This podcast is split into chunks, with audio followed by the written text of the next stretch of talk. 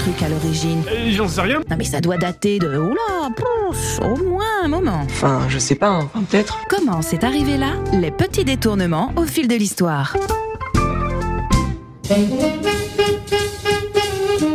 À tous et bienvenue dans Comment c'est arrivé là. Aujourd'hui, le contexte actuel me donne envie de vous résumer l'histoire d'une propagande qui s'est retournée contre son commanditaire. Êtes-vous vraiment prêt pour ce qui va suivre? Direction l'Allemagne de 1915. Hans List, un jeune soldat mobilisé, attend son départ pour le front de l'Est dans une caserne. Déjà à l'époque, le front germano-soviétique, c'est le cauchemar de la Deutsche Heer, l'armée allemande. Notre ami, artiste de son métier, compose un poème à l'intention non pas de ça, mais de ses amoureuses. Car ce petit coquin en a deux. Marlène, la fiancée officielle, et Betty. Un peu superstitieux, il n'écrira que trois strophes avant de partir, conservant les deux dernières dans sa tête pour s'assurer de son retour. Car la dernière strophe parlant de la mort d'un soldat à la guerre, il a peur que ça ne lui soit prémonitoire. Il reviendra cependant à la vie civile quelques mois plus tard suite à une blessure qui lui vaudra la démobilisation. Il ne reverra cependant jamais ni Marlène ni Betty, dont il aura travesti le prénom en Lily dans ses rimes. Le poème restera dans les cartons plusieurs années et sera publié en 1938 sous le titre Chanson d'une jeune sentinelle dans un recueil appelé Le petit accordéon du port, soit 23 ans après le début de son écriture. Cette même année, deux compositeurs qui travaillent pour Lale Anderson, une chanteuse de cabaret berlinoise, remarquent le poème et en composent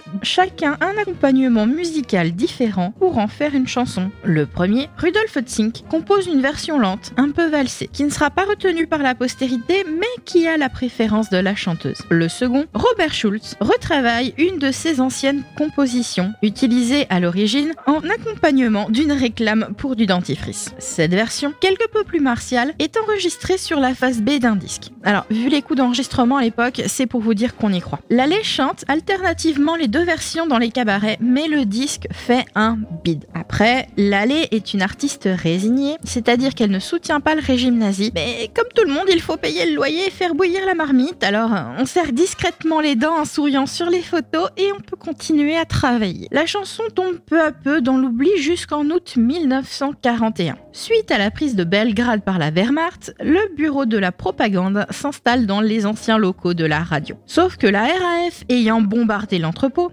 Hans Karl Hein, le directeur, se casse la tête pour organiser sa programmation. Et si l'antenne diffuse de la musique classique, le bulletin de la Wehrmacht, des actualités, il faut aussi un petit peu de musique plus moderne pour distraire les soldats. Hans Karl tombe alors sur un carton de disques stocké sous un bureau et découvre parmi eux la chanson d'une sentinelle en faction Lily Marlène qu'il diffuse. Et là, c'est le succès immédiat auprès des soldats, au point que la chanson est utilisée comme générique de fin d'une émission de messages personnels. Joseph Goebbels, chef de la propagande nazie, n'aime pas la chanson, mais comprend son utilité. Il décide d'en faire l'hymne officieux de la Wehrmacht et fait diffuser la chanson jusqu'à 35 fois par jour. Ce qui, avec les heures de diffusion de l'époque, fait à peu près une fois toutes les 30 minutes. Il estime qu'elle motive les soldats en leur donnant envie de rentrer chez eux après la victoire finale. Et puis ça a moins d'effets secondaires que les cristaux de méthédrine, même quand on dissimule ça dans des tablettes de chocolat en disant que c'est des vitamines. Il fait également traduire la chanson dans la langue de chaque pays conquis et la fait interpréter par des artistes collaborationnistes, c'est-à-dire qui soutiennent le régime et en financent la production. En France par exemple, Lily Marlène sera interprétée par Suzy Solidor. En tout, la chanson sera traduite en 53 langues. Hitler lui-même pense que la chanson lui survivra. Mais car il y a un mais, la chanson est populaire,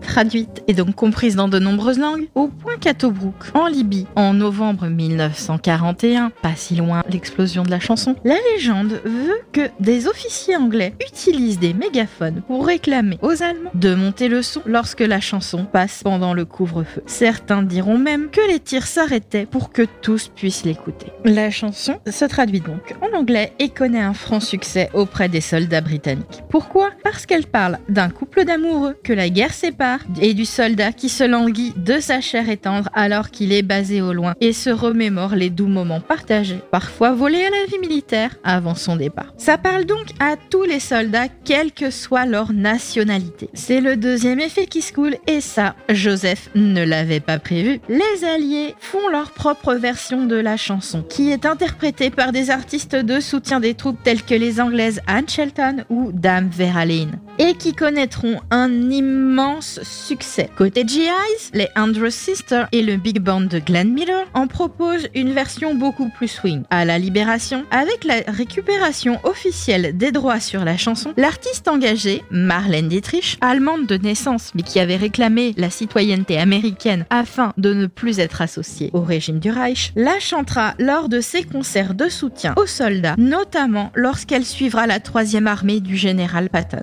Comme toutes les gens d'un côté obscur, malheureusement, en Europe de l'Est, il se dit que des massacres ont été perpétrés par les Einsatzgruppen alors qu'ils écoutaient le disque. Ce pourquoi, à partir des années 60, la grande Marlène retirera la chanson de son répertoire. J'en garderai cependant un message d'espoir. Certaines valeurs sont universelles et peuvent rapprocher des gens, même au cœur d'un conflit armé. Je vous laisserai les liens des différentes versions de la chanson dans le descriptif du podcast et je vous souhaite une très belle journée à tous à l'écoute du son unique.